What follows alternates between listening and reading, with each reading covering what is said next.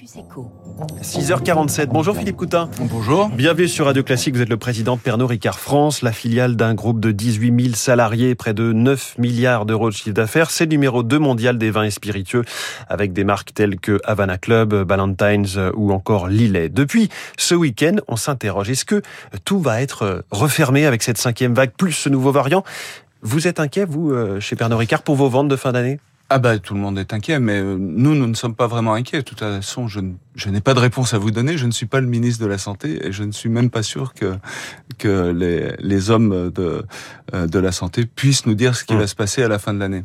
De toute façon, on s'est habitué déjà à avoir des pics, des hauts, des bas. Euh, je dirais maintenant c'est un, un nouveau normal.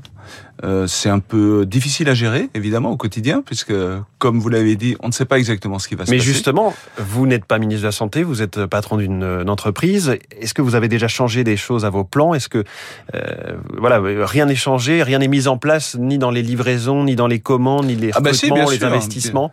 Mais si, bien sûr, on a fait notre plan de fin d'année, évidemment. Maintenant, on a un plan euh, qu'on peut qualifier d'agile, puisqu'on va l'adapter selon ce qui se passe, selon la l'évolution de la crise sanitaire. C'est-à-dire savoir euh, quel va être euh, l'accès, euh, notamment pour les bars, hôtels et restaurants. Qu'est-ce qui va se passer au niveau des passes sanitaires pour l'accès? Euh, Ensuite, au niveau aussi des supermarchés, de la grande distribution, comment va se dérouler la fin de l'année, l'accès aux magasins de la part de nos consommateurs? Oui, mais on essaye d'être agile autour de, de tous nos plans. Agile, évidemment. ça veut dire la main, enfin le pied à la fois sur le frein, sur l'accélérateur. Exactement, moment. exactement. Et avec des petits coups de volant à droite à gauche, pas des grands coups de volant parce que ça fait sortir de route, mais des, des petits ajustements euh, évidemment au cours de l'année. Mais ça, on le fait depuis euh, depuis plusieurs années déjà maintenant, donc euh, Parce que dirais c'est c'est une nouvelle façon de travailler, oui. Parce que au-delà de ce variant euh, tout nouveau qui arrive, comment se, se présentaient, j'allais dire, euh, les fêtes de fin d'année pour vous? Est-ce que vous sentiez une envie chez les Français de, de faire la fête, de se faire plaisir sur la Ah fin bah, d'année? bien sûr, bien sûr. Enfin, euh, nous sommes tous des animaux sociaux, et puis c'est vrai qu'avec les différents confinements, eh ben on a du plaisir à se retrouver ensemble. Et ça, c'est une vraie réalité. Donc oui, il y a une envie de faire la fête. Oui, il y a une envie de se retrouver. Oui, il y a une envie de passer des bons moments de convivialité ensemble. Mais supérieur à la, à la fin d'année 2020 C'est difficile à dire. Encore une fois, c'est difficile à dire. Mais euh, l'envie est là. que les certain. différents réveillons avaient été contraints, il y a eu oui, un voilà. couvre-feu. euh, Oui, oui, oui. Puis il y avait aussi toutes les stations de ski qui étaient fermées. En fin d'année, c'est aussi des moments euh, importants pour euh, les Français. Et là, pour l'instant, elles sont ouvertes. Mm. Donc on espère que ça va se passer pour le mieux pour les professionnels de la montagne aussi. Ouais, je rappelle que vous avez euh, du champagne euh, notamment. euh, Bien dans sûr, votre oui, oui. portefeuille de marque. Perrier Jouette et Môme. Ouais, ouais, ouais. Alors vous aviez dû, euh, Philippe Coutin, patron de Pernod Ricard France, vous aviez dû augmenter certains de vos prix avec cette loi Egalim hein, pour un meilleur revenu des agriculteurs. Est-ce que vous allez devoir encore accélérer cette hausse de, de certains prix du fait de cette hausse des matières premières? On, on voit par exemple le blé hein, qui, qui encore bat des records. Oui, alors il n'y a pas que le blé. Euh, je dirais toutes les matières premières euh, battent des records en ce moment, Euh, et aussi euh, d'autres euh, d'autres commodités comme les cartons, le verre, mais aussi le transport, toute la, chaîne logistique. Enfin, je dirais que toute l'économie a été impactée.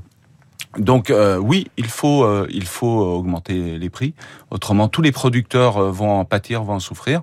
Maintenant, il faut aussi que les, les grands commerçants jouent le jeu.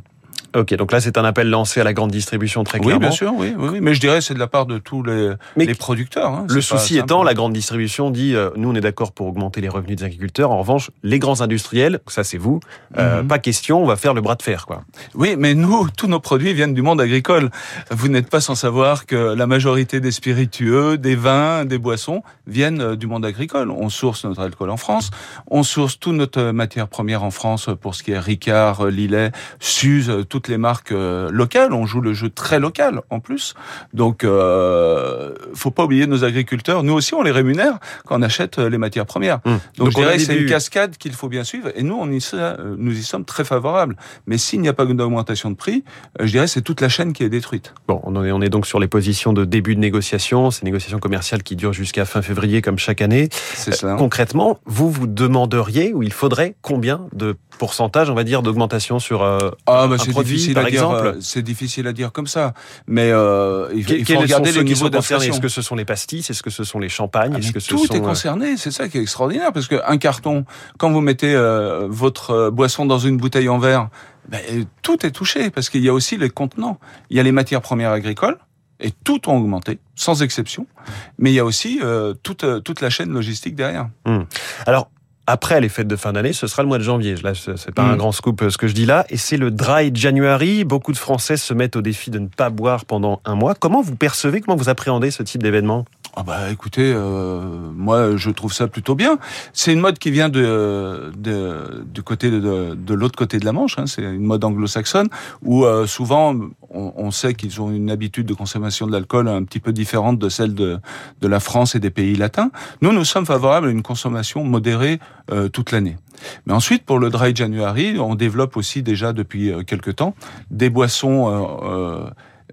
On va dire sans alcool, mais qui ressemblent à du euh, à du spiritueux. Par exemple, Cedars, c'est une boisson euh, sans alcool qui a tous les codes du gin et le goût du gin. Donc vous pouvez vous faire un superbe gin tonic sans alcool maintenant, Mm. et c'est fantastique. On vient de lancer Cette mode du sans alcool est, une, est euh, en explosion aujourd'hui. Mais c'est pas juste une mode, c'est un, un style de vie. Et moi, je trouve ça euh, très bien aussi. Hein. Faut pas non plus euh, mettre les gens, séparer les gens alcool sans alcool. Je trouve ça un petit peu euh, ridicule.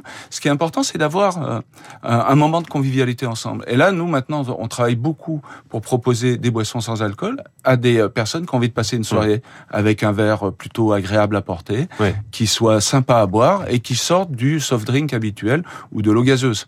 Mm. Donc d'avoir un- une vraie expérience autour de ces boissons. Un mot de votre stratégie en matière de responsabilité sociétale et en- environnementale. Vous avez allégé le poids de certaines de vos bouteilles. Oui, par exemple, ça entre autres, mais euh, notamment on l'a on l'a allégé de plus de 20%, mais quand on fait des 110 containers- grammes de moins sur la bouteille. Oui, exactement. Mais vous êtes bien renseigné, je vois.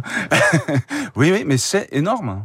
C'est un impact sur la chaîne euh, carbone qui est extraordinaire, et on continue à faire ça. Vous savez qu'une bouteille de Ricard euh, utilise plus de 80% de, de verre recyclé. Hmm. Donc on, joue vraiment le jeu de, de notre bilan carbone, et on progresse vraiment rapidement là-dessus. Et, et d'autres euh, exemples de, de- de cette stratégie qui se développe euh, en matière d'économie circulaire, par exemple euh, Ah ben, on travaille beaucoup avec des agriculteurs, euh, notamment le plateau de Valençol pour sourcer de l'anis bio, parce qu'on a lancé deux Ricard bio. Euh, on travaille avec des producteurs de gentiane aussi euh, dans le centre de la France, mais aussi en Normandie. Enfin, on joue vraiment le, le jeu du local à fond, Voilà. En tout cas, on rappelle euh, en un mot que toute consommation d'alcool se fait avec modération. comme toujours. Merci beaucoup, Philippe Coutin, Merci à vous. président Merci de beaucoup. Pernod Ricard France. Et Merci. excellente.